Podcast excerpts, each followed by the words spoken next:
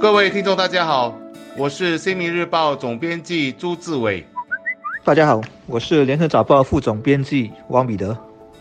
就在前天，国际社会又有一场大戏上演了。这场戏有着即兴和戏剧性的高效果。到日本参加 G20 高峰会的美国总统特朗普，在上个星期六，在他的推文上称：“我将与韩国总统文在寅。”一起离开大阪 G20 峰会，前往首尔。我在那里时，若朝鲜的金主席看到了，我会在边界非军事区会晤他，就这么简单，同他握握手，说声 hello。谁知道朝鲜方在看到特朗普的推文，并觉得这是一个非常有趣的提议之后，在星期天的上午就确定了金正恩将赴约。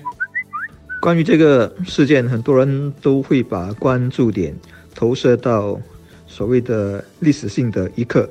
没错，这是头一遭自韩战以来有现任的美国总统踏上朝鲜国土。此前的卡特和克林顿都是卸任后才访问朝鲜的。另外，前天的韩朝美三国首脑的会晤也是历史性的。这场政治大戏意义非凡。因为特金会面的地点是板门店，那是一九五三年韩朝停战协定签署的地方，而特朗普也成为第一个踏入朝鲜土地的美国在任总统。他跨过了韩朝的边界，就在朝鲜的地方走了二十步。这二十步有多么的举足轻重？这二十步会不会让特朗普最后得了个梦寐以求的诺贝尔和平奖？这二十步又会让中国怎么评估中美朝局势？这些有待国际政治分析家去分析。我今天主要谈的还是这突如其来的一切，其实都开始于特朗普的一个推文，一个简单邀约的推文，而金正恩又赴约，让这次的特金三会打破历来的外交惯例，两国甚至没有先谈妥议程、地点、时间、维安和共同声明。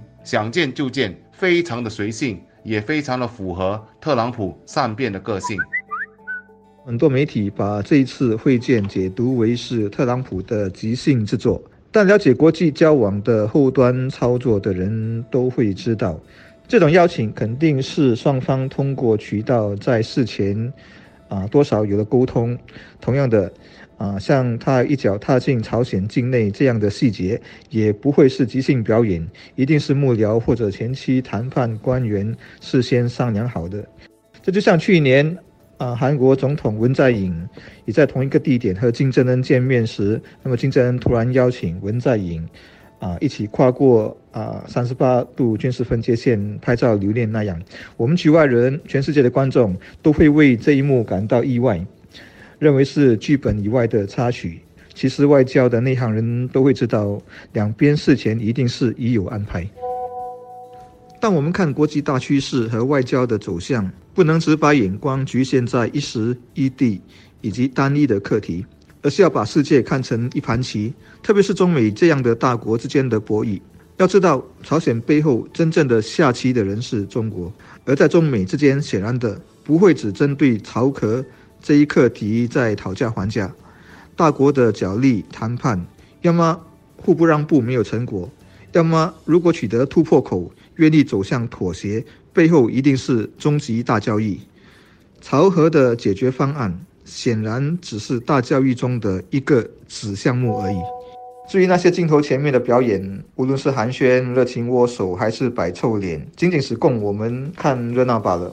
也别太去管那些三言两语的推特，不管是发怒叫阵也好，或者是奉承吹捧，都不重要。啊，我觉得更无需太在意去解读外交官表面的外交辞令，因为他们很多都是烟幕弹，都不会是真正指明历史走向的最关键或最标志性的事件。很多听众可能都知道，特朗普爱发推特文，也有美国人指他是以推特治国。有美国媒体就总结了特朗普在去年的推特特色，总结有四点：一、指名道姓的攻击；二、毫不留情的解雇；三、突如其来的政令宣布；以及四、沾沾自喜的自我吹捧。总统的推特已经成为美国独有，甚至是国际社会仅有，但也是影响力巨大的一种政治现象。很多人可能会问，特朗普到底一天要发多少推特文？根据报道，他每天发推或转推，平均就有十一到十二条，平均一年就有四千多条。而特朗普的作风也让美国各个部门，如白宫、国务院到商务院的发言人，以这样的回答方式应付记者的问题。总统的推特已经表明清楚了，请你参考总统的推特。纵观这一次，特朗普总统以推特发文要达到和平的目的，当然值得赞许。但我们真的很难去揣测喜怒无常的特朗普到底在想什么，下一步又会做什么。一个推特文发出去，只在弹指之间，少了和资讯团商量的空间和时间，这对治国来说，终究不是一件太好的事。